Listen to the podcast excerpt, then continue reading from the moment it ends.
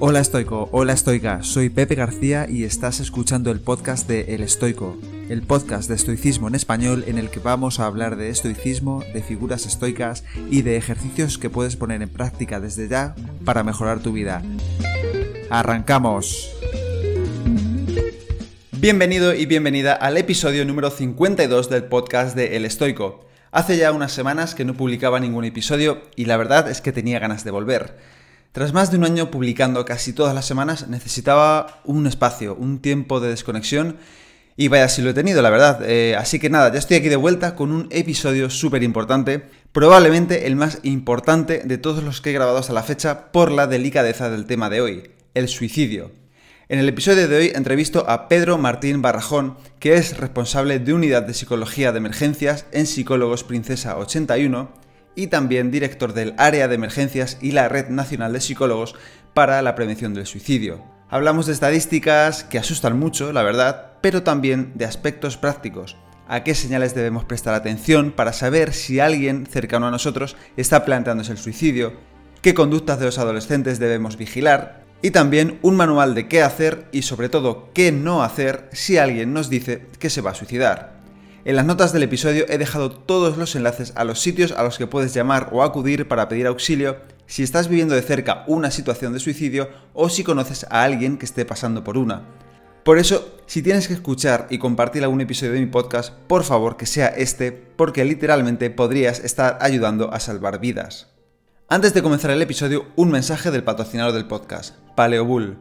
Paleobull es una solución que nació con el objetivo de ofrecer al mundo una alternativa saludable frente a la cantidad de snacks altamente procesados que existen en el mercado, y por ello se han centrado en fabricar barritas y otros suplementos con ingredientes 100% reales y saludables. Personalmente os recomiendo su producto estrella, la Ambrosía, que me ha maravillado pero también su elixir para tener más energía o su focus para mejorar tus niveles de concentración. Todos sus productos, como digo, están hechos con ingredientes naturales y están buenísimos. Si haces un pedido en paleobull.com e introduces el código El Estoico, todo junto tal y como lo escuchas, el nombre de este podcast, El Estoico, te llevarás un 10% de descuento en tu compra en Paleobull y a mí me ayudas a mantener vivo este podcast. De todas formas, te dejo toda esta información en los enlaces del episodio. También recordarte que puedes unirte a mi Patreon si quieres aprender a poner en práctica el estoicismo con una comunidad de más de 150 personas que ya están haciéndolo a diario. Aparte de tener acceso a más de 250 podcasts y artículos prácticos sobre estoicismo, puedes unirte también a los retos estoicos que hacemos cada mes. Justo ahora acabamos de terminar el de la dicotomía del control y próximamente vamos a empezar otro para aprender a cómo aplicar el estoicismo para conseguir nuestros objetivos. Septiembre es una fecha en la que siempre nos ponemos objetivos nuevos después del verano y ya está la vuelta a la esquina. Así que si eres una persona que se pone muchos objetivos pero luego los acaba abandonando, este reto sin duda te ayudará a conseguirlos. Si quieres unirte a mi Patreon, puedes hacerlo en patreon.com barra elestoicoesp o puedes preguntarme en cualquiera de mis redes sociales que son arroba elestoicoesp. Te dejo el enlace a mi Patreon en las notas del episodio y ahora vamos a ver la entrevista con Pedro Martín Barrajón. Pedro Martín Barajón, muchísimas gracias por estar aquí y gracias por hacerlo todo tan fácil. Muchas gracias a ti, Pepe. Vale, eh, como siempre hago un poco, ¿no? Para la gente que no te conozca, hoy vamos a tratar un tema muy importante, el suicidio y, cómo prevenirlo, etc. Em, si nos puedes contar, por favor, eh, quién es Pedro Martín Barajón y por qué decidiste dedicar tu vida a suicidio. Bueno, Pedro Martín Barrajón es el responsable, qué raro hablar en tercera persona de sí. Es el responsable de, la Red Nacional de Psicólogos Princesa 81. Soy especialista y máster en conductas suicidas y además coordino los grupos de ayuda mutua para supervivientes al suicidio de un familiar en Psicólogos Princesa 81 en Madrid. Eh, ¿Por qué decidí eh, dedicarme a la prevención del suicidio? Mm, bueno, yo empecé eh, la incursión en la psicología de emergencias exactamente eh, en el año 2008 con el accidente aéreo de Spanair, eh, atendiendo a, familiares de las víctimas de ese accidente. Y, eso supuso todo un hito y un cambio en mi, trayectoria profesional. Y dediqué, empecé a dedicarme a la, intervención en, en, conductas suicidas después de ser psicólogo de emergencias en incidentes de múltiples víctimas y demás. Bueno, pues pasaron cosas que crees que le pasan a otras personas en, mi vida, en mi, órbita, que decidieron, eh, o sea, que me, empujaron a dedicarme en exclusiva, como, como hago ahora mismo, a la prevención del, suicidio, a la prevención, a la intervención en conductas suicidas en curso y a la posvención, al, duelo por suicidio. ¿no? Vale, y mm, por poner un poco en contexto eh, la magnitud del trabajo que tienes, eh, ¿cuánta gente se suicida en España de media al día, más o menos? Al día, entre 10 y 11 personas. Eh, las últimas cifras que tenemos, que son del año 2019, el INE siempre publica con dos años de retraso, son de 3.671 muertes por suicidio en nuestro país en, el año 2019. Sin embargo, Pepe, eh, creemos, bueno, sabemos que, que estas cifras no son reales. La propia Guardia Civil ya informa de que un 5% de las muertes en accidentes de tráfico son suicidios por mm. ejemplo, eh, pues eh, estos accidentes en, rectas donde un coche choca contra una pilona de hormigón, no hay frenazo previo, eh, la persona iba sin, sin cinturón de seguridad. Entonces, 3.671 muertes son las cifras oficiales. Esto significa 10 muertes al día, una muerte cada dos horas y, medio, y media por suicidio en nuestro país y al menos un intento cada 7 minutos y medio. Y por cada muerte por suicidio, se estima que hay al menos entre 10 y 20 intentos. Esto supone que al día en España intentan suicidarse entre 100 y 200 personas y que entre 36.000 y 72.000 personas intentan suicidarse al año en nuestro país. O sea que más o menos echando, yo soy muy malo en matemáticas, ¿eh? pero echando cuentas más o menos, en lo que dure esta entrevista, se habrán intentado suicidar 10 o 12 personas en, dos horas eh, y media se van a intentar. Sí, eh, sí, sí. Madre mía. Em, y imagino que, claro, me has dicho que son datos de 2019. Sí. Pero, claro, la pandemia que empezó en marzo de 2020, imagino que habrá aumentado este número de, por lo menos de gente que lo intenta, ¿no? Mira, respecto a los datos de 2020, no los conoceremos hasta 2022, los oficiales. Sin embargo, estamos recibiendo eh, información muy poco esperanzadora y halagüeña de distintas entidades públicas y privadas.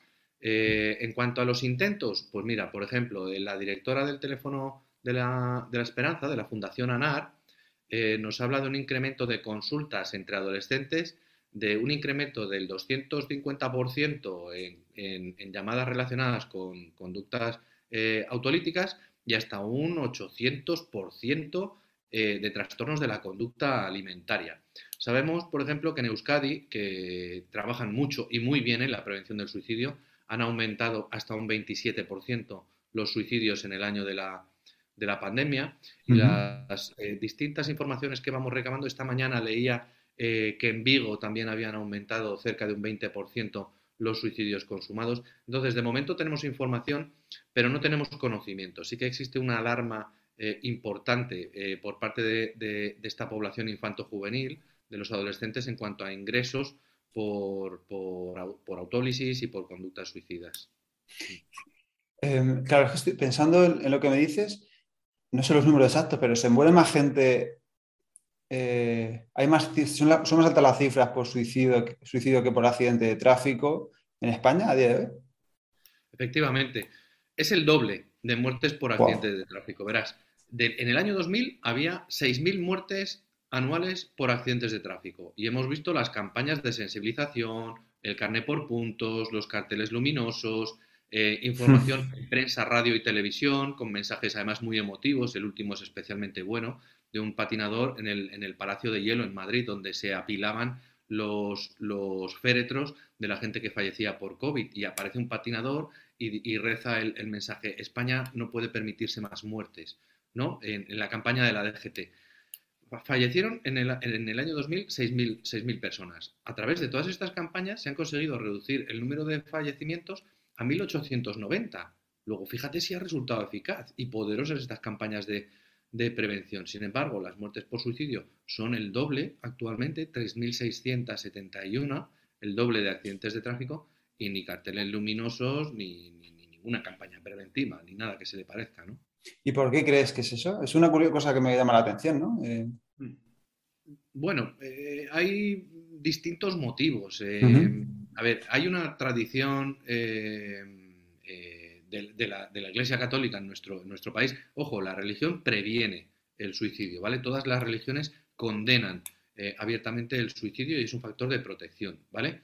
Pero, sin embargo, desde, desde, el concilio de Arles, allá por el año 453 o, o algo así, la Iglesia empieza a condenar el suicidio y se prohíbe eh, la celebración de rituales funerarios, eh, enterrar a las personas que se suicidaron en Camposanto, se prohíbe que sean padrinos en los bautizos y en las confirmaciones a personas que intentaron el suicidio, es decir, condena y demoniza el suicidio de alguna manera.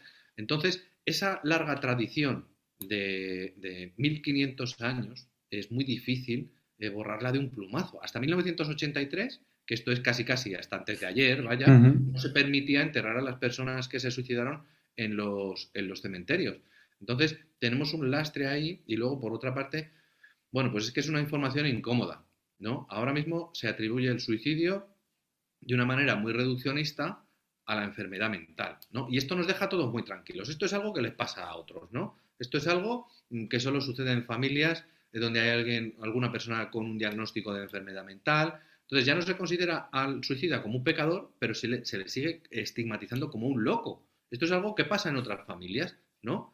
Y esta, esta, esta postura nos ayuda a vivir mucho más cómodos, mucho más tranquilas, mucho más tranquilos, pero no es real. Eh, el 50% de la población general, no de la población clínica, el 50% de la población general va a experimentar tendencias suicidas de moderadas a severas a lo largo de su vida. Esto no es tan exótico, esto no es tan raro, esto no les pasa a otros, esto es un problema, eh, tenemos un elefante en el salón que no queremos ver. Y el, suicidio pasa en las familias corrientes también, vaya que sí pasa. Eh, esto me, está recordando a, dos cosas, ¿no? Una es eh, lo que hablábamos del tema tabú en España, ¿no? De suicidio, y si se podría prevenir quizás hablando más de ello, porque preparando esta entrevista yo le he hablado con gente, ¿no? Voy a entrevistar a un hombre que, habla mucho de suicidio, que, sabe muchísimo, tal, no sé qué, hablando un poco y me dicen, pero ¿y por qué quieres hablar del suicidio en el podcast? ¿Por qué? Eh, me miraban un poco como si estuviera, como si estuviera loco, como si estuviera, como si estuviera hablando de algo que es como, no sé, estamos hablando de 2021, ¿no? O sea, que sigue todavía muy arraigado en nosotros. Claro, y es que, es que da miedo hablar de eso, ¿no? Pero si sondeas, Detrás de muchas personas que tienen dificultades para, hablar de esto, puede que se oculte eh, el suicidio de una persona cercana que se hayan visto obligados a ocultar. Fíjate, hasta el 40% de los supervivientes, de las personas que han perdido a un familiar, eh, terminan enquistando su dolor y desarrollando una patología, porque va, va muy asociado a ese estigma, a la enfermedad mental, a la peligrosidad, a la locura, y hay como un reproche implícito, ¿no? ¿Qué pasaba en esa, en esa familia? ¿No lo supieron ver?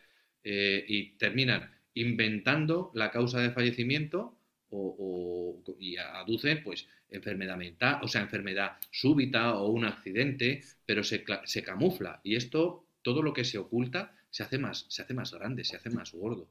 Y esa es una de las dificultades de los supervivientes, ¿no? Sufrir el rechazo por parte del entorno. Hay supervivientes que ven, pierden a su órbita social porque no saben qué decirles. Eh, evitan pronunciar el nombre de la persona que se ha suicidado evitan eh, hablar del tema pues por, no causar eh, más daño a la persona en duelo. Pero esto es un, esto es un tremendo error. Las personas que han perdido a alguien por suicidio necesitan hablar de, su familiar, ¿no? Es absolutamente injusto que, se, que, se relegue a esa persona o se le recuerde solo por cómo falleció, ¿no? Es, es tremendamente injusto. Y ven cómo pues, familiares, amigos, conocidos, incluso se cruzan de acera porque no saben qué decirles no saben qué decirles, no sabemos acompañar a alguien en, este tipo de duelo tan complicado. Y por dejarlo claro aquí, que lo has mencionado un poco de pasada, no tiene por qué estar relacionado con ningún tipo de enfermedad mental. Es decir, una persona perfectamente eh, sana mentalmente puede estar hablando de suicidio y puede ser cualquier persona a nuestro alrededor, ¿no? Que muchas veces se tilda a ligar a como que esta persona no estaba bien de la cabeza y por eso se ha suicidado, ¿no? Ese es el recurso fácil, el que nos deja más tranquilos, pero eh, ni suicidio es sinónimo de enfermedad mental ni enfermedad mental de suicidio. La correlación no implica causalidad. Y me explico.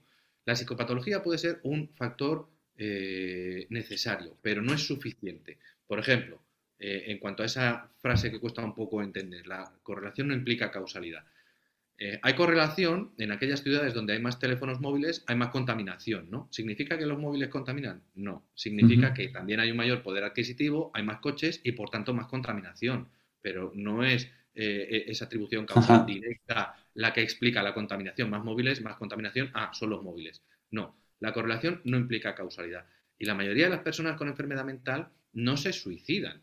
Eh, y como comprobamos en el día a día en la emergencia extrahospitalaria, el personal de ambulancias, fuerzas y cuerpos de seguridad, vemos eh, que a cualquiera nos puede pasar esto. Pueden atravesar por una situación muy complicada a la que no ven alternativa, no ven un futuro mejor, pues como el diagnóstico de una enfermedad eh, degenerativa, una esclerosis múltiple, enfermedades que cursan con dolor físico o personas que de repente ven cómo sus hijos se apartan y les pierden el rastro. El descubrimiento de una infidelidad puede ser un precipitante serio, eh, una enfermedad grave, situaciones de abuso, de maltrato, el, bullying y el ciberbullying. Y son personas que no tienen un diagnóstico de enfermedad mental, pero puede que les desborde la situación y decidan terminar con su vida.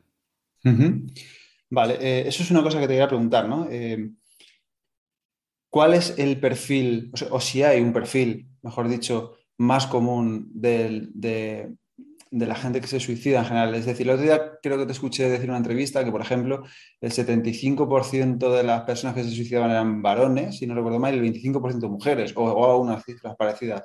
Em, mm, verás, sin centrarme en un perfil específico, y ahora explicaré por qué, por no centrar eh, la, atención solo en ese, en ese, colectivo y que los demás eh, no, sean, de riesgo, aunque con ciertas reservas, yo diría que un varón, adulto mayor de 45 años o menor de 19, eh, posiblemente con enfermedad mental, con intentos previos, con cierta desesperanza hacia el futuro, con ideación suicida activa, desempleado, separado, que vive, suele vivir solo, probablemente tenga mala salud física, divorciado o viudo y puede que haya consumo de sustancias. Pero mira, entre la franja etaria de los 18 a los 30 años, ¿vale?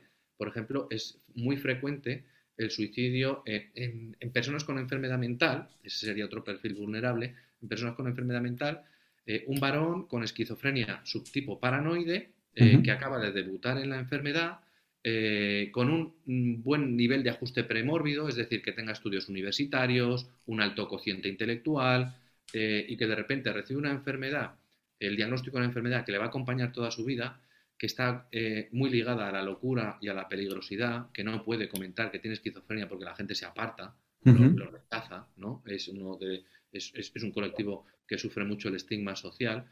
Eh, y en ese colectivo eh, específico, por ejemplo, sería, sería ese otro perfil. Entonces, sobre todo, varones. Varones. Somos mucho más letales en el, en el método y también luego en personas mayores, por ejemplo las personas mayores, de cada dos personas mayores que intentan suicidarse, uno lo consigue. Con mayores quiero decir a partir de 70 años. Sin embargo, en población más joven, solo uno de cada 200 personas que lo intentan lo consigue. Los mayores son muy letales, no le dan publicidad al método, eh, no son nada impulsivos, lo reflexionan, lo preparan muy bien, no lo comentan, no le dan publicidad al método ni a la ideación y es, difícil encontrarles, ¿no? ¿Crees que hay alguna razón por la que, quiero decir, esto me da que pensar, ¿no? Y puede ser que los hombres, de alguna manera, seamos quizá menos inteligentes emocionalmente que las mujeres o, que sepamos gestionar peor temas relacionados con lo que comentabas, ¿no? De separación, eh, desempleo.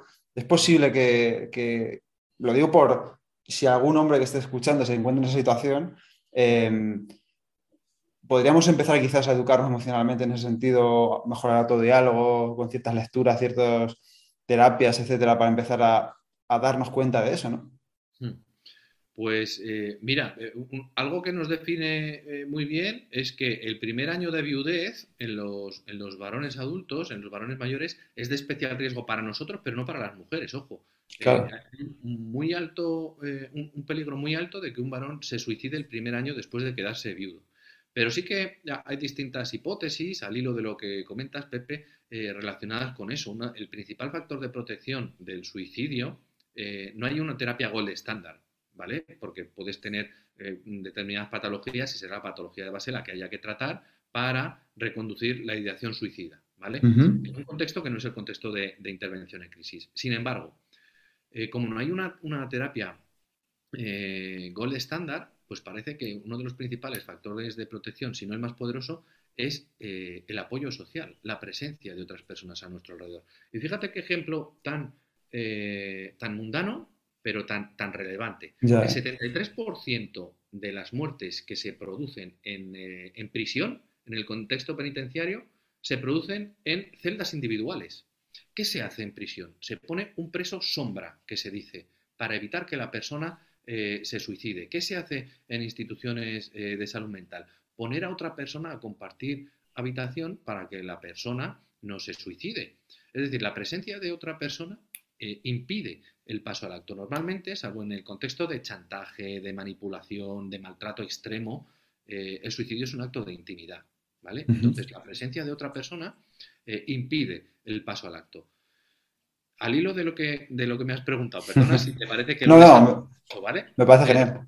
Probablemente los hombres eh, no eh, recurramos con tanta frecuencia al desahogo, a la ventilación emocional, al compartir nuestros problemas con otros, como lo hacen las mujeres. ¿Vale? Igual los hombres somos menos propensos a desahogarnos con, pares iguales, con compañeros, con amigos y, y a mostrar nuestra propia vulnerabilidad, ¿no? Entonces, en esto las mujeres yo creo que se protegen más que nosotros, o mejor. Sí, sí, yo eh, lo he hablado, ya te digo, preparando esa entrevista con hombres y mujeres y más o menos todos nos damos esa, misma respuesta, ¿no? Es decir, que los hombres como que nos cuesta más pedir ayuda como si fuéramos de alguna forma menos, menos hombres por ello, ¿no? Y eso al final se va desencadenando y puede llegar a otro tema que quería hablar contigo, el tema de la depresión. Em, ¿Es necesario tener diagnosticado, no diagnosticada, un, síntoma de depresión o, que sí, o que sea diagnosticada una depresión para el suicidio? ¿Eso se implica quizás más causalidad de, lo, que hemos, lo que hemos hablado antes, por ejemplo? A ver, todas las enfermedades mentales, eh, todas las patologías cursan con un, perdón, con un aumento en el riesgo, salvo la discapacidad intelectual y la demencia, porque no existe la, metacognición, ¿no? Eh, mm, la pobre persona no tiene esa capacidad de pensar sobre lo que está pensando, ¿no? entonces, salvo en discapacidad intelectual y demencia, cualquier problema de salud mental cursa con un aumento en el riesgo de suicidio. Sin embargo, no hace falta tener una, depresión. Puedes verte en una situación que te desborde, pues eh, decíamos antes, el descubrimiento de una infidelidad que puede ser un precipitante, ¿no? Llegar a casa y encontrarte eh, con esa escena puede ser un precipitante eh, muy serio. El miedo al dolor físico, porque te hayan diagnosticado, por ejemplo, un, cáncer y lo que supone el tratamiento. No tienes ninguna enfermedad, no tienes el resto de, criterios diagnósticos, que, estar, eh, una depresión no es estar triste y ya está. No, hay que reunir muchos criterios diagnósticos, temporalidad y demás, ¿no? O gente con una soledad devastadora o que de repente se dan cuenta de que su vida no tiene sentido eh, o, no se sienten queridas a pesar de que puede que sí que lo sean. Entonces, hay un montón de situaciones que pueden, eh, infinitas situaciones que pueden ser un desencadenante eh, para, que la persona al final intente suicidarse. Y hasta ahora hemos venido hablando un poco de, vamos a llamarlo quizás más adultos, ¿no? Estamos hablando de desempleo, infidelidades, etcétera, pero ¿qué pasa em, con los adolescentes, ¿no? Y esta superexposición que tienen las redes sociales y que Mm, de alguna forma no están educados para ello, porque creo que ni siquiera los adultos lo estamos, ¿no? Pero em, te voy a escuchar concretamente en otra entrevista que em, decías algo de que los jóvenes mandaban eh, mensajes como encriptados por TikTok y este tipo de redes sociales, en los que a través de otras palabras decían que se iban a suicidar sin decirlo, ¿no? ¿Podrías, em, por favor, explicar esto un poco más aquí en detalle y, y a qué señales tiene que estar atento un padre, ¿no? Para, para poder evitar eso, ¿no? Pues mira, con, los, con los menores nos estamos, nos estamos equivocando y estamos eh, incurriendo en errores muy graves, ¿no? En este intento de, y hablo como padre, en este intento de sobreprotegerles, eh, no les hablamos de, la muerte y del suicidio cuando está muy presente en sus vidas, pero es que están aprendiendo sobre esto de sus pares e iguales. Y hace poco escuchaba, eh, y me parece muy apropiado, Mm, los jóvenes ahora aprenden sobre el sexo eh, viendo pornografía, que, esto, es, esto es tremendo, pero eh, aprender sexualidad sobre esto es igual que intentar aprender a conducir viendo Fast and Furious. sí, sí, sí. eh, eh, pues estamos incurriendo en el mismo error de bulto. Están oyendo hablar del suicidio a través de redes sociales, a través de... Luego ves las series que ven los, los chavales, no sé si, si la conocéis, pero por ejemplo hay una que se llama Élite, que hemos visto en mi casa, bueno, que los chavales se hacen trío, consumo de sustancias, prostitución, bueno, pero si es que si le vas a hablar de suicidio, pues casi casi que, pecas de ingenuo.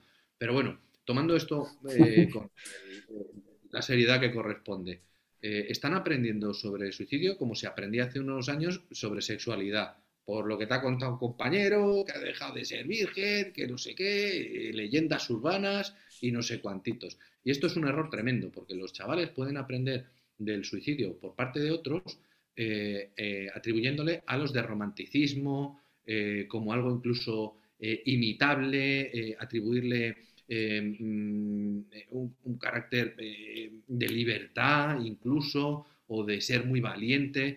Y esto es un tremendo error, porque se están formando opiniones equivocadas, pero muy equivocadas. Entonces, más vale que eh, eh, les hable una voz adulta, sensata y formada sobre, sobre el suicidio, que de acto de libertad nada, oye, que nadie se suicida de felicidad ni de alegría, ¿eh? que la gente se encuentra en una situación que no tiene nada que ver con la libertad, que es o sigo sufriendo o me suicido. pero eso no denota ninguna libertad, de ninguna de las maneras. Entonces, eh, los chavales a través de las redes sociales están utilizando, pues, por ejemplo, esa, red social eh, nueva que, ha aparecido recientemente, o es de las últimas que yo conozco, de TikTok, para lanzar mensajes em, eh, de petición de ayuda a sus... Ellos comparten su sufrimiento a través de las redes, se comparten a través de las redes. Y mensajes como, esta noche he cenado pasta, mi madre me ha preparado mi receta de pasta favorita para cenar, o se me han terminado el champú y el acondicionador a la vez, significan que el chaval está pensando en suicidarse.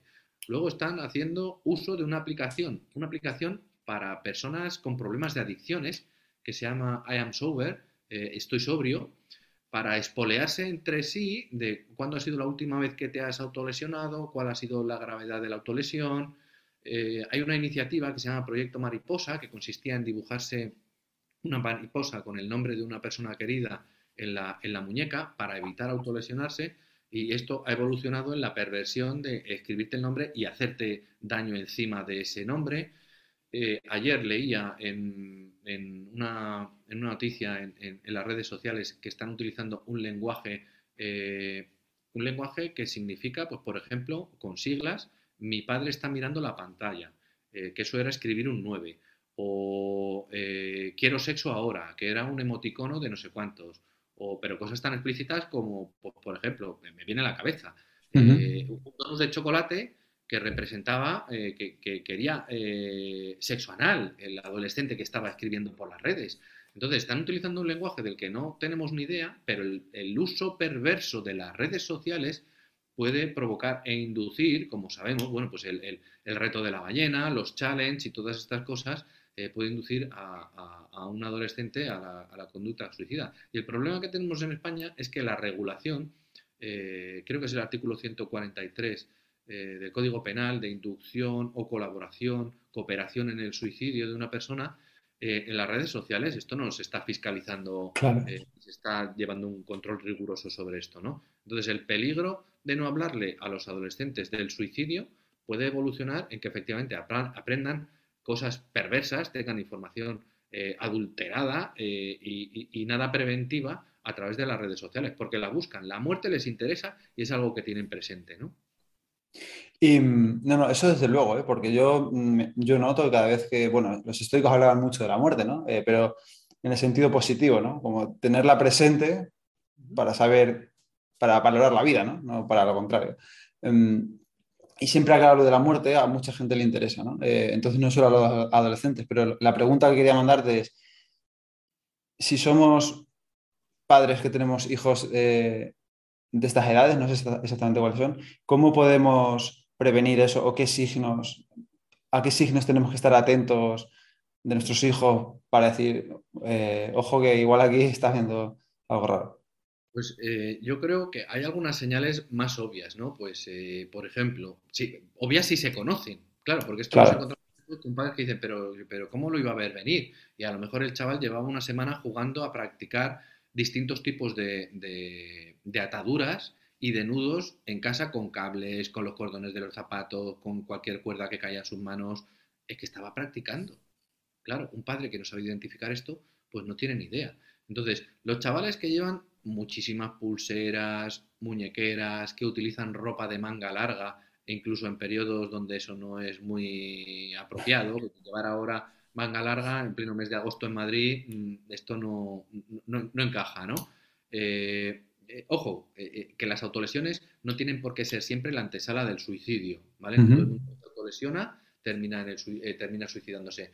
Pero sí que, se, sí que provoca un aumento en la tolerancia al dolor y una disminución de ese dolor, o sea, del miedo al dolor que se provocan. Lo toleran cada vez mejor y hay muchas personas que sin pretender quitarse la vida, se les ha ido la mano. Se les ha ido la mano reparándose de una cornisa, se les ha ido la mano con un corte más profundo o, de otra forma eh, que es más letal que los que acostumbraba a hacerse.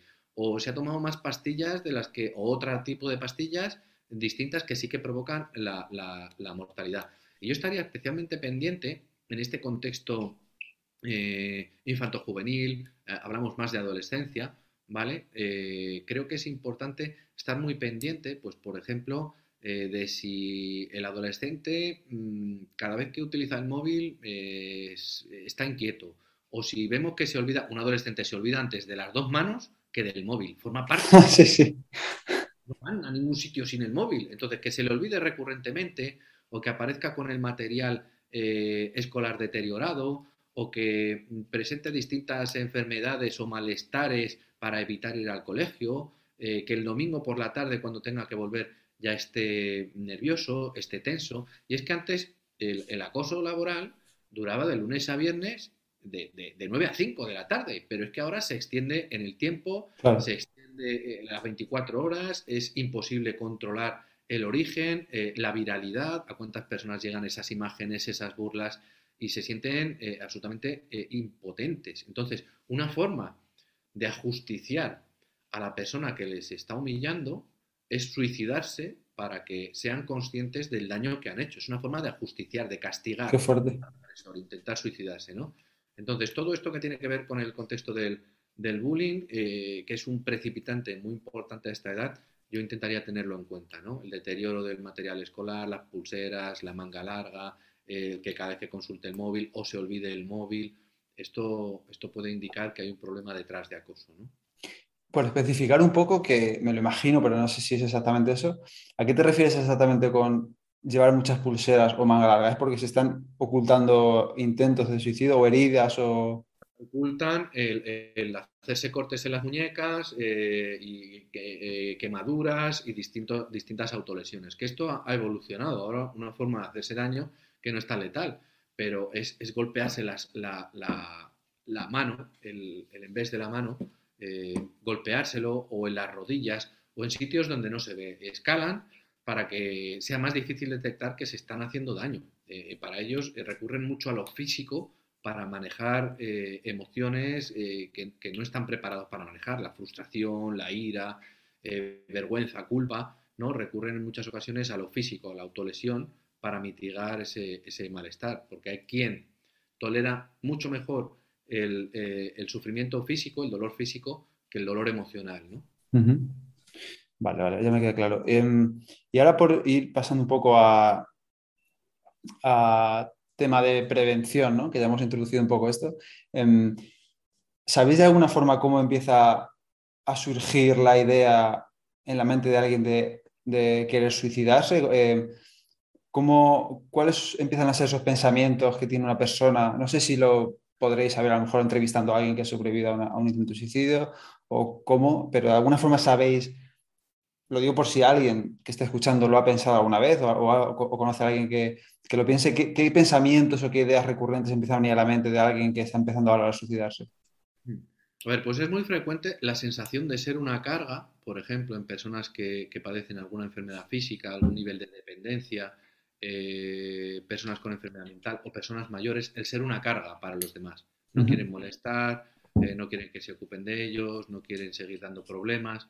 ¿no? Esa es muy frecuente, la sensación de ser una carga. Pero yo destacaría las tres IES, ¿vale? Hablamos de un estado cognitivo de las tres IES, eh, de cosas que la gente piensa, ¿no? Eh, en primer lugar, eh, sufrir un dolor físico o emocional que las personas consideran insoportables, angustiosamente insoportables, sufrimiento físico o emocional. En segundo lugar, atravesar una situación vital, por, circunstancias en las que se encuentre, ¿no? que consideran eh, interminable, es decir, nunca va a remitir y lo que les espera es peor, como las personas mayores que están ya en el periodo de cuesta abajo de su vida, de aumento de dolores, de dependencia y además eh, inescapable, es decir, ninguna solución de las que ya han puesto en marcha a lo largo de su vida, ni tampoco ninguna solución concebida, va a remitir, va a cambiar su pronóstico en el futuro. No hay nada que pueda hacer para escapar de esa situación y nada de lo que ya haya intentado o de lo que se le ocurre va a cambiar su situación. Entonces, pues suelen aparecer también pensamientos de soledad, eh, de, desesperanza, como decía, de no ser capaces de imaginarse un futuro mejor, de no importarle a nadie, de que incluso eh, los demás se pueden beneficiar de la propia muerte pues, por cuestiones del seguro y demás. vale. pero depende del perfil concreto, por supuesto. ¿Y, las personas que estamos alrededor, ¿a qué tenemos que estar atentos? Porque eso, claro, mucha gente no lo verbaliza, pero imagino que otras sí. ¿no? Eh, ¿A qué tenemos que estar atentos, eh, ya no hablando de adolescentes, sino quizás más de adultos, la gente que estamos alrededor, porque, claro, imagino que serán señales distintas, ¿no? ¿A, qué debemos prestar atención los que tenemos, bueno, cualquiera, ¿no? Que tenga gente a su alrededor? A ver, lo, principal y, lo más fácil de detectar, por supuesto, eh, eh, es la conducta verbal. Cuando alguien hace algún comentario como algún mensaje explícito o implícito, ojo, y me explico pues, si alguien te dice, pues, pues, me voy a suicidar, pues está muy claro, ¿no? Eh, que hay que prestarle atención. Pero hay comentarios más velados, ¿no? Como estaría mejor sin mí, mm, no sirvo para nada, eh, ojalá me, acueste y no me despierte, ¿no? Eh, hay algunos comentarios que no siempre significan que la persona esté pensando en el suicidio, pero yo metería ahí la, cuchara. Oye, ¿qué quieres decir con Oye, ¿qué quieres decir con que estaríamos mejor sin, ti? Hay señales muy obvias, ¿no? Como, la, conducta verbal en primer lugar. Y luego hay otras que son más difíciles de, detectar, eh, a pesar de que si estamos informados y sabemos que esto puede cursar con eso, oye, pues hay que prestarles atención, ¿no? Pues por ejemplo, que la gente descuide eh, eh, o se despreocupe por su aspecto, por su higiene, que tenga problemas de, mm, problemas de concentración o que deje de interesarle cosas, pues, por ejemplo, a alguien que le gusta mucho el fútbol, que de repente no vea ningún partido ni disfrute de las propias, de las aficiones anteriores, que empiece a desarrollar cierto interés por el tema de la muerte, ¿no? y a consultar vídeos y a ver documentales, películas relacionadas con el, con el suicidio, que de repente em, eh, empiece con, con, con con conductas de riesgo, es decir, empiece a consumir más, más alcohol de lo normal, o fume más, o empiece a coquetear con ciertas drogas, o se meta en conductas de, riesgo, pues conducción temeraria, o, que gaste dinero de una forma eh, injustificada, inapropiada. Y yo mm, prestaría especial atención a los cambios bruscos de humor. Y en, concreto, eh, un cambio en un sentido eh, en concreto. Verás, cuando alguien está especialmente triste o está especialmente agitado, inquieto, y, de buenas a primeras, esto mm, mm, lo hemos recogido después del testimonio de muchos supervivientes que nos dicen, pero si estaba en el mejor momento de su vida, pero si estaba mucho más tranquilo, si parecía que estaba mucho mejor. Entonces, aparece una calma o una, una alegría injustificadas, porque no hay nada que, que mm, eh, invite a justificar por qué estás tan tranquilo, por qué de repente eh, e, este cambio de buenas a primeras, ¿no? Eh, entonces, ese cambio mm, de, brusco de, ánimo puede significar que la persona ya lo tenga decidido. Esto puede denotar un riesgo inminente, ¿no? Cuando la familia dice, jo, pues está mucho mejor, pues hacía un montón de tiempo que no le veíamos así, la verdad es que está más comunicativo, se le ve que se ríe más, está más cariñoso, Ojo, porque esto puede significar que la persona ya lo tiene decidido. Cuando alguien que está sufriendo tanto tiene una fecha, tiene un método y lo tiene todo planificado para que nada le interrumpa ni se lo impida, experimentan una calma porque ya saben cuál va a ser, a pesar de que sea el suicidio, cuál y cuándo va a ser el final de tanto sufrimiento. ¿no? Entonces, esa calma inesperada, eh, cuidado, cuidado con ella. ¿no? Qué fuerte. O sea, lo, lo, primero es como que empiezan a perder un poco interés por las cosas que antes les gustaban luego empiezan a informarse y luego de alguna forma se han hecho la idea o se han acostumbrado a esa idea, lo deciden y, ese es un poco el, proceso, ¿no? Es fuerte. Em, claro, eh, imagino que alguien que, tenga, vamos a, suponer que ya ha detectado que alguien se quiere suicidar, ¿no? O que estaba mal y de repente empieza a estar bien. ¿Cómo, diferencias entre, o sea, puedes relajarte en algún momento en plan de ya está bien o simplemente ahora que sabemos esto, ojo que ya está bien, ¿no? Claro, fíjate, una, de las preguntas que, hacemos cuando alguien intenta suicidarse o, lo detenemos o se consigue evitar para saber si persiste o no la intencionalidad suicida, eh, ojo, y me gustaría dejar esto claro, ¿vale? Porque no se hace con un ánimo retador, sino con encontrar los propios puntos de anclaje de la persona, ¿vale? ¿Qué es importante para esa persona? Si yo te preguntara a ti, Pepe, o tú me preguntaras a mí, ¿y tú por qué no te suicidas? A mí me salen enseguida un montón de motivos.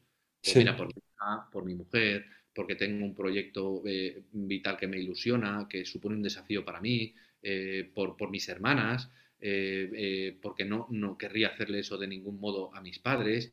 Se me ocurren un montón de cosas por las que no me, me, quiero suicidar, ¿no? Pero si tú le preguntas a alguien que tiene intencionalidad suicida, o sea, que, que, que, lo ha intentado o que lo está pensando, pero de repente nos dice, no, puedes estar tranquilo que ya no lo voy a hacer. Mm, y le preguntas, insisto, no con un ánimo retador, sino extraer sus propios valores, sus puntos de anclaje, y le preguntas, ¿y tú por qué no te suicidas? ¿O, qué te ha hecho desistir?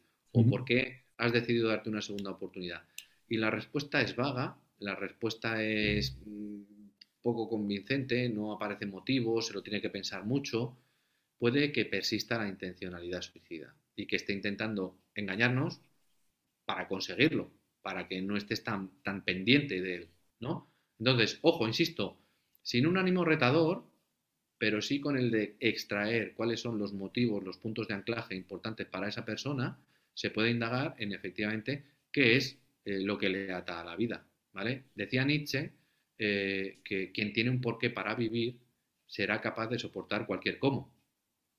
Si tienes un porqué salir adelante, eh, serás capaz de soportar cualquier cómo, ¿no? A pesar de tu sufrimiento. Si yo te pregunto a ti, pues también te surgirán muchas cosas. Si me preguntara mi hija, mi padre, mi mujer, yo tengo muchos motivos muy legítimos y muy poderosos que me anclan a la vida, además de que no tengo ni depresión, ni un estado de ánimo bajo, ni ningún precipitante serio que me invite a pensar en eso, ¿no? Pero alguien eh, eh, que no tiene intención de suicidarse le surgen enseguida motivos de anclaje a la vida, ¿no? Qué interesante, ¿no? es verdad que conforme me lo has preguntado me ha surgido un montón también eh, sin, sin, pensarlo, eso, eso, eso, automáticamente.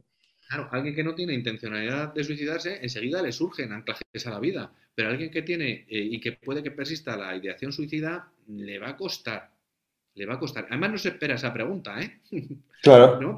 ¿Qué, ¿Qué, se esperan? ¿Y tú por qué quieres suicidarte? Si puede tener motivos muy poderosos eh, y, puede, y muy legítimos, además, o pueden ser eh, frívolos a los ojos de un adulto. Por ejemplo, cuando un adolescente está sufriendo mucho, no puede resultar muy frívolo que por una eh, ruptura sentimental, cuidado que vas a conocer y vas a tener que besar sapos a lo largo de tu vida, ¿no? Hasta encontrar a tu, a tu pareja ideal, ¿no? Pero en esa época de la vida se vive de una forma sobredimensionada, quizá, ¿no? Totalmente. Eh, y tengo varias preguntas y no sé por qué orden formularlas, así que vea la que me apetezca, ¿no? quería preguntarte, porque están relacionadas todas con lo que me estás diciendo, ¿no? Entonces, eh, la que quería hacerte es, la gente que, eh, esto es muy común, ¿no? Eh, la gente que avisa que se va a suicidar o que dice, o que de alguna forma como amenaza, ¿no? lo hacen por, por llamar la atención, porque están avisando y tenemos que prestarles atención, o, o sea, ¿hay que hacer caso a esas señales?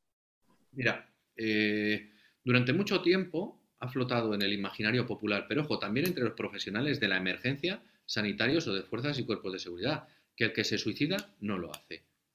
¿Vale? Eso es uno de los mitos que más interfieren en la, en la prevención del suicidio. Sabemos que más del 80% de las personas que se suicidaron habían dado muestras de ello o lo habían dicho abiertamente. Es decir, 8 eh, de cada 10 o 9 de cada 10 lo habían dicho de una forma más o menos clara. Pero fíjate, en nuestro país hasta un 18%, es decir, una de cada cinco personas que se suicidaron fueron al médico de atención primaria el mismo día que lo hicieron. El mismo día. Hasta un 60%, 6 de cada 10 personas que se suicidaron habían pedido ayuda la misma semana que se suicidaron. Fíjate el alcance que tiene este mito, eh, este endemoniado mito de que el que lo dice no lo hace. Esto no es verdad. El que lo dice, el que lo, el que lo hace, por lo que dice la literatura científica, o lo dice o da muestras de ello. ¿Vale?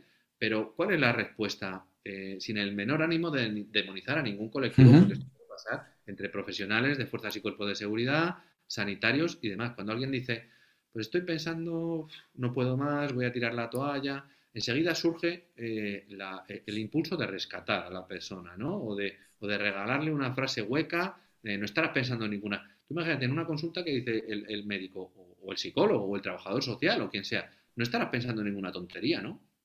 Se acabó la entrevista. Se acabó la entrevista. El que tengo delante no va a ser capaz de ayudarme porque no tiene idea de lo que me está pasando. Y es que no estamos preparados para sobrellevar eh, ese peso sobre nuestros hombros. Cuando alguien te dice que se quiere suicidar, tienes la obligación ética, moral, de intentar ayudar a otro ser humano que está sufriendo en mucho. Pero respondemos de esa manera porque nadie nos ha enseñado, no sabemos eh, qué responder, ¿no? Y soltamos cosas como el tiempo lo cura todo, hay más peces en el mar, si tienes toda la vida por delante, soltamos esas perlitas eh, que no ayudan de ninguna de las maneras a una persona en riesgo. Y además, considerándolo eh, una llamada de atención, nunca son llamadas de atención. Por favor, que quien escuche este programa o lo lea o lo que sea, destierre esas, esas palabras de su vocabulario. Nunca son llamadas de atención, son peticiones de ayuda. Además, el considerarlo como una llamada de atención puede inducir a la escalada en la letalidad del método. Mira, no me están haciendo caso, pues mm, se hace daño o consume algo o hace una ingesta de algo tóxico, ¿no? Eh, eh, supone privar a una persona de una de, una de las necesidades eh, fundamentales de cualquier ser humano, que es el cuidado y la protección de otro. Todos hemos aprendido desde pequeños que necesitamos a los demás para que nos alimenten, para que nos protejan, para que nos cuiden, para que nos sequen del frío al salir de la ducha. necesitamos la ayuda de otros y tomarlo como una llamada de atención supone devaluar eh, una de las principales necesidades del ser humano, que es el cuidado y protección de los demás. Y has, dicho que no estamos preparados, eh, porque ese tipo de preguntas, de respuestas, muchas veces automáticas, ¿no? que nos salen sin mala intención, ¿no? al revés, con la intención de ayudar o de quitar la importancia a veces. ¿Cómo nos preparamos para ese tipo de cosas? ¿Cómo una persona puede una persona que no tenga, por ejemplo, conocimientos psicológicos o este tipo de cosas, ¿cómo, se prepara para eso? ¿Cómo educamos a la sociedad de alguna manera para eso? Pero ojalá existieran esas campañas de divulgación, pero hay mucho material y de hecho te voy a facilitar eh, enlaces para, consultar información, para eh, tener una, opinión más, eh, más científica, por lo menos, de cómo acompañar y cómo ayudar a alguien en riesgo de suicidio pero yo diría que fundamental, sobre todas las cosas, es preguntar. Preguntarle a alguien que no tiene ideas suicidas, si a ti te, da eh, el tufo de que esa persona lo está pasando mal y no sabe si está contemplando o no la posibilidad de, suicidarse, preguntar a alguien eh, que no tiene intencionalidad suicida no induce al suicidio. Igual que hablar sobre la yihad no induce al yihadismo, claro, hablar sobre el suicidio no induce a la persona que no tiene esas ideas previas al suicidio, ¿vale? Sin embargo, alguien que las tiene, eh, que tú le preguntes, eh, además de forma progresiva, ahora eh, te comparto varias, varios tipos de preguntas para hacerlo de una forma progresiva y menos invasiva, ¿no? Pero que tú preguntes puede ser la única, fijaos que importante, la única y la última ocasión que tiene esa persona de reconsiderar su postura. Ayuda a descomprimir la situación, ayuda a reducir la sensación de aislamiento, ayuda a la persona a sentirse menos sola. Oye, que el que tengo delante se hace cargo de lo mal que lo estoy pasando. Y esto es un rara avis. Lo normal es que te manden, que te digan que hay más peces en el mar, o que la vida es muy bonita, o vete a saber qué chorrada de turno, ¿no? Pero no que eh, realmente se hagan cargo de la magnitud de tu sufrimiento. Entonces, podría hacerse de una forma eh, menos invasiva, pues preguntarle cosas como, oye, ¿alguna vez eh, has pensado, por ejemplo, en dormirte y no despertarte nunca? ¿O has pensado en la muerte recientemente? ¿Has tenido pensamientos de quitarte la vida? O, mira, o ser muy honestos y muy sinceros. Oye, me gustaría saber cómo ayudarte. Mm, mm, lo siento, no sé cómo ayudarte. Eh, me da miedo, pero estoy aquí para ayudarte. O no puedo ni imaginarme lo difícil que debe ser eh, o qué mal lo debes estar pasando para llegar a pensar en el suicidio, ¿no? Mm, con absoluta normalidad, que es que esto, insisto y recalco este mensaje, que la mitad de la población va a tener tendencias suicidas entre moderadas y severas. Que esto no le pasa a alguien que esté mal de la cabeza, que sea un enfermo mental, ni nada por el estilo, ¿vale? Entonces, preguntar no induce la ideación suicida en alguien que no tenga ese pensamiento ya, pero puede ser eh, ese clavo ardiendo, puede ser ese flotador. Eso quería preguntarte también. Em, si somos eso, pues una persona que no tiene pues una carrera en psicología o, no tiene esos conocimientos y recibe la noticia directamente de un familiar o algo que, se quiere, que dice que se va a suicidar o la típica frase que estamos viendo ahora, ¿qué, ¿qué, es lo primero que tiene que hacer esa persona? Que ya dado algunas pistas, pero sobre todo, ¿qué no tiene que hacer? ¿no? ¿Qué, cuáles son esas líneas rojas que no debe cruzar? Porque lo que hemos venido diciendo, igual con la mejor de tus intenciones, sueltas lo mejor que se te ocurre sin haberlo pensado y a lo mejor lo que acabas de hacer es liarla. ¿no? Eh, entonces, ¿qué debe hacer una persona y sobre todo qué no debe hacer eh, así de primeras? Pues mira, lo, primero es no dejar a la persona sola. ¿vale? Eso es y custodiar el acceso a los métodos, custodiar la medicación, dosificársela, eh, guardar si hay algún arma en casa bajo llave o algo por el estilo y no dejar a la persona sola, ¿vale? Intentar a la mayor brevedad posible eh, eh, ponerle en, atención de profesionales de la salud. Pero no decir, vamos a llamar, no, te acompaño. Y te acompaño físicamente al médico o al hospital y vamos a ver qué atención nos pueden prestar. No dejar a la persona sola. Pero fíjate, mucho más importante que, saber qué decir, a mí me parece eh, que es más importante qué no hacer o qué no decir. En primer lugar, minimizar o ignorar esas peticiones de ayuda, ¿no? Eh, lo que le gusta al drama, eh, si se quisiera suicidar no lo diría, de ninguna de las maneras. En segundo lugar, reprender o moralizar ¿no? Eh, si tienes toda la vida por delante, pero ¿qué te falta a ti? ¿no? De ninguna de las maneras. Retar o desafiar. Esto de ninguna de las maneras se desafía a alguien. Hay un, un artículo muy famoso que dio muchas vueltas y que en el mundo de la prevención del suicidio yo creo que todos hemos leído en alguna ocasión, de un par de policías que intervinieron en un puente con un chaval que se iba a precipitar y, consiguieron evitarlo, ojo, ¿eh? Pero yo no emplearía nunca esta estrategia. muy alocada, ¿no? Eh, pero salió bien, que le decían, pero ¿cómo te vas a tirar de ahí, hombre? Si desde ahí te tiras no lo vas a conseguir, te vas a quedar tonto, perdido, pero eh, ya verás, en silla de ruedas o algo. Anda, anda, anda, bájate de ahí que no... consiguieron evitarlo. consiguieron evitarlo. Pero yo no emplearía jamás esa estrategia para abortar una conducta suicida en curso con tanto riesgo. Luego, ojo con lo de retar, de eh, si quisiera hacerlo ya, ya lo habrías hecho, habrías empleado un método más letal. Hay que ser muy valiente para suicidarse, ¿no? Ojo con eso. Y, por supuesto, eh, no, minimizar, ¿no? O no, llevar, no conducir a la persona a lo positivo de una forma fácil, ¿no? Eh, no estará pensando en ninguna tontería, de todo se sale, el tiempo lo cura todo, hay más peces en el mar. Eso es lo que no hay que hacer de ninguna de, ninguna de las maneras. Y, me, parece que saber ¿Qué es lo que no hay que hacer? Me parece mucho más importante. Pero sin embargo, puede que en algún momento, hablando con esa persona, y esto me parece importante, con, pues, por ejemplo, con los adolescentes que nos piden eh, que preservemos el secreto, que no se lo digamos a nadie, ¿no? que no se lo digas a sus padres. Ojo, tanto legalmente, por si hay algún profesional que escuche esto, como éticamente, entre el derecho a la protección de datos, a la intimidad del paciente o de la persona, prevalece siempre el derecho a la vida. Nadie se va a buscar un lío por un exceso de celo en pedir ayuda o en, comunicárselo a los padres.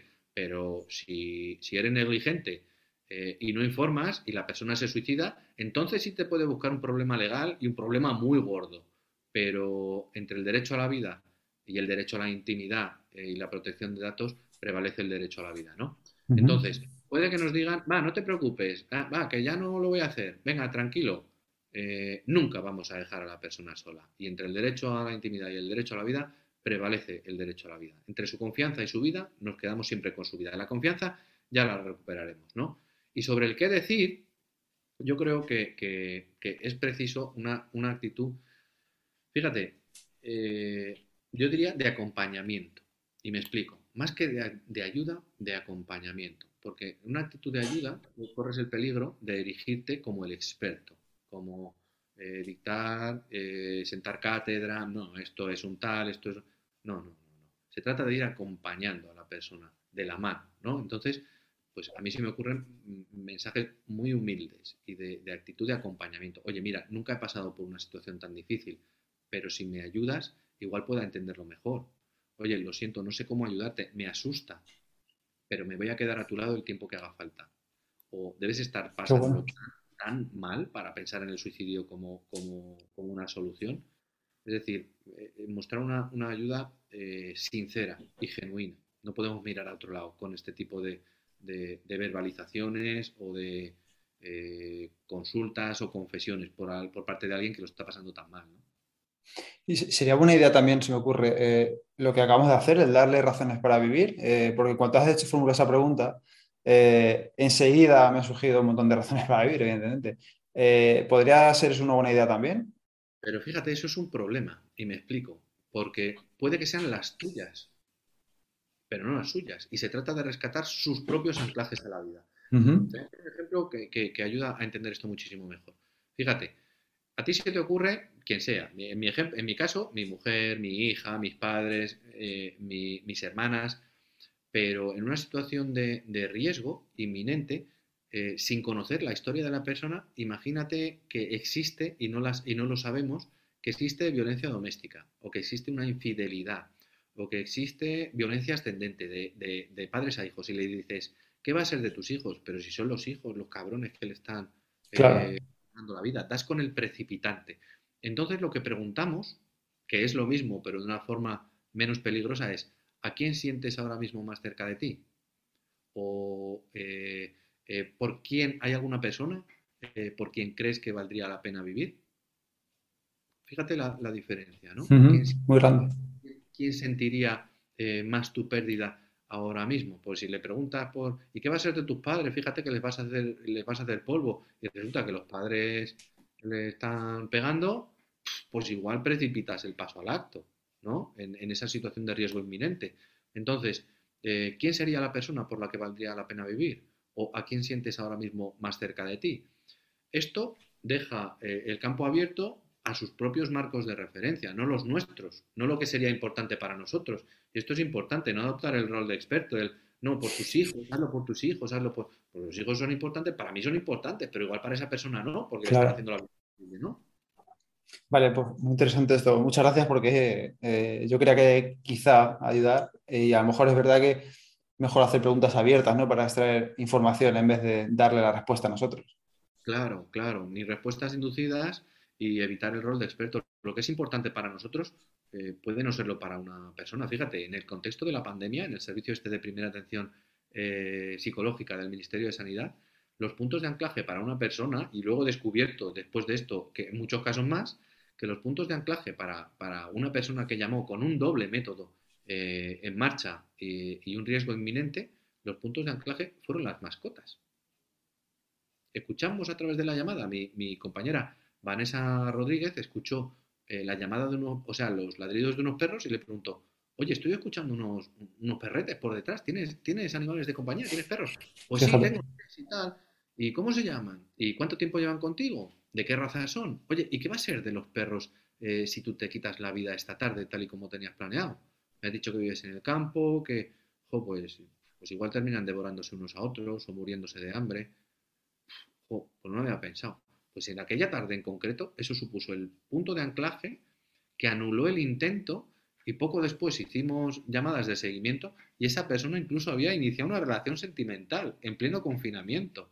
Luego, esto nos devolvió un poco eh, la esperanza en ese mantra que repetimos en la prevención del suicidio, de que puede ser una solución eterna a lo que en ocasiones puede ser solo un problema temporal. ¿no? En ese caso, se consiguió anular el intento, la persona se dio una segunda oportunidad y superó ese momento de crisis suicida, ¿no?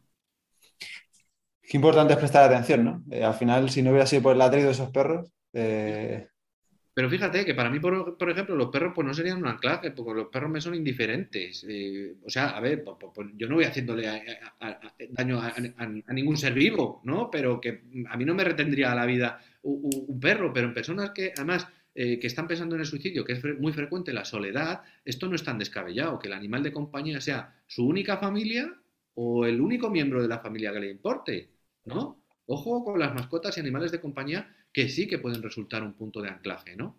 Pero cada uno tenemos el nuestro. Claro. Por eso inducir el hazlo por tus hijos, hazlo por. ¿no? Porque para cada uno es importante una cosa. Joder, pues muchas gracias por, esta explicación, me ha gustado mucho. Eh, y ya por ir cerrando un poco la entrevista, por no quitarte mucho más tiempo, quería hablar antes de, acabar de las recaídas, eh, que también te he oído decir que como todo, lo que se practica se perfecciona, ¿no? Y si en la primera vez quizás no has tenido éxito, piensas que has hecho mal e intentas hacerlo otra vez y así sucesivamente hasta que lo logras, ¿no? Eh, ¿Debemos actuar igual ante la gente que ya tenido una recaída o, que lo ha intentado y ¿qué, hacemos? O sea, es una pregunta que me... Pues yo diría que el riesgo es mayor, Pepe. Y me explico. Eh, efectivamente, oye, me, alegra muchísimo que te hayas documentado también, ¿eh? me, muy gratamente. Efectivamente, todo lo que se practica se, perfecciona y se escala en la letalidad del método. Fíjate, en una ocasión me decía un chico, Pedro, eh, me he tomado todas las pastillas, eh, me he cortado las venas, me he intentado ahorcar, me tiré por el balcón. Esta vez no voy a fallar. Tengo una pistola y balas en casa. De esta vez no pasa. Esta persona estaba llamando la atención. De ninguna de las maneras. De ninguna de las maneras. Eh, hubo que prestar atención inmediata y superó ese momento de crisis suicida. Eh, yo extremaría la precaución, lejos de, pensar, va, si quisiera hacerlo ya lo habría conseguido. No, no, no, no. Eh, cada, intento eh, aumenta exponencialmente el riesgo. Entonces, hay momentos de especial, de especial peligro. Pues, por ejemplo, después de un intento, en los permisos de fines de semana o vacaciones, o si la persona se fuga del hospital, cuando en, la institucionalización pues de personas mayores en residencias. Por ejemplo, al entrar en prisión las primeras horas y días es un tema muy complicado al ver lo que te espera por delante o al ingresar en una institución de salud mental también. Pero eh, después de un ingreso hospitalario, en los tres, eh, de los tres a los seis primeros meses, el riesgo aumenta muchísimo. Entonces, en ese periodo hay que extremar la precaución con una persona que lo haya intentado previamente. ¿no? Vale. Sí, sí, sí, perfectamente. Eh, y ya para cerrar, em, preguntarte eh, a quién llamamos, ¿no? Una vez que ya hemos quizá contenido esa primera, esa primera oleada ese primer impulso de alguien que quiere suicidarse con las técnicas que has comentado, ¿qué hacemos? ¿A quién llamamos? Eh, ¿A qué número? ¿Si hay un número común? O... ¿Qué hacemos? Hay un número de atención gratuita, el teléfono contra el suicidio de, Barcelona, eh, que no me lo sé, te lo mandaré, mira, el 992 55 55. Repito, 992 55 55. Es el único teléfono de toda España que funciona a las 24 horas los 365 días del año. Y luego hay muchas asociaciones, está, bueno, está el teléfono de la Esperanza, por supuesto, eh, el teléfono eh, de la Esperanza de Guipúzcoa, que también es, gratuito, y afortunadamente están proliferando a lo largo y ancho de todo el territorio nacional distintas asociaciones de supervivientes y también de sobrevivientes. ¿Vale? Entonces, eh, sería muy útil, te pasaré el listado también, por supuesto, de, de ayuda que hay por toda, por, toda, por toda la península y también en Baleares, de recursos de ayuda para familiares o para personas en riesgo donde pueden eh, recurrir para, pedir ayuda, asesoramiento en ese, en ese momento crítico, ¿no?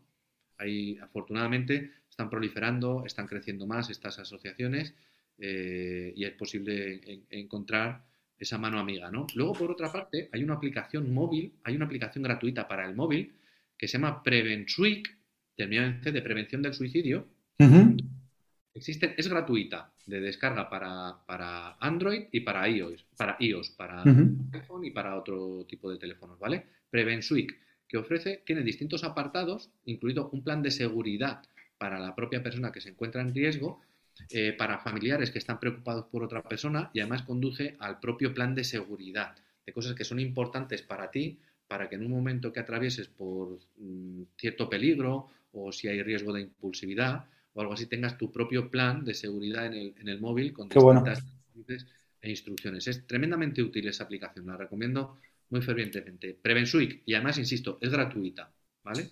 Genial, pues todos los enlaces que tengas, pásamelos, yo los pongo en las notas del capítulo y para cualquiera, para que cualquier persona pueda ayudar. Eh, bueno, muchas gracias por todo, hasta aquí la entrevista, ha sido un placer hablar contigo, eh, gracias por hacerlo todo tan fácil.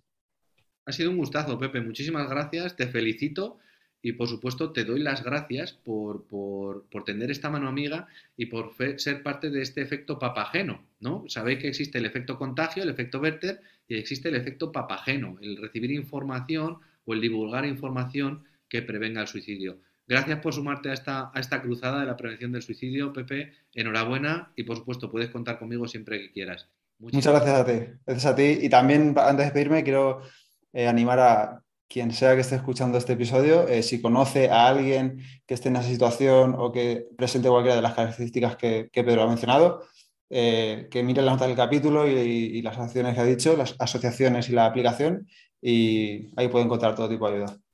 Y yo, perdona, Pepe, y yo me atrevo a, pedir algo más a la gente que le escuche y que, le guste o que le mm, parezca interesante lo que hemos hablado, que compartan este, este podcast, esta información, esos enlaces, que nunca sabemos a quién vamos a llegar, Exactamente. nunca sabemos quién nos va a escuchar y que puede resultar de tremenda ayuda eh, a alguien que esté pensando en suicidarse. Mm, todos tenemos a alguien alrededor, conocemos a alguien que quizá no lo sepamos, que pueda estar a través de una situación de peligro. Así que invito no solo a que lo escuchen, sino que lo compartan y formen parte del cambio y sean también papagenos en esta labor de la prevención del suicidio. Por supuesto que sí. Muchísimas gracias. Gracias a ti, de verdad. Seguimos en contacto. Por supuesto. Un abrazo fuerte. Chao, chao. Otro para ti. Y hasta aquí el episodio de hoy. Espero que te haya gustado y que lo pongas en práctica.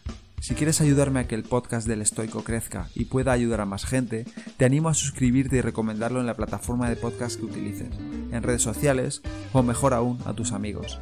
Y si quieres mandarme alguna idea o quieres que hable de algo en especial, puedes contactarme a elestoico.com.gmail.com o en cualquiera de mis perfiles de redes sociales, arroba elestoicoesp. Nada más por hoy. Muchísimas gracias por estar ahí y hasta la próxima.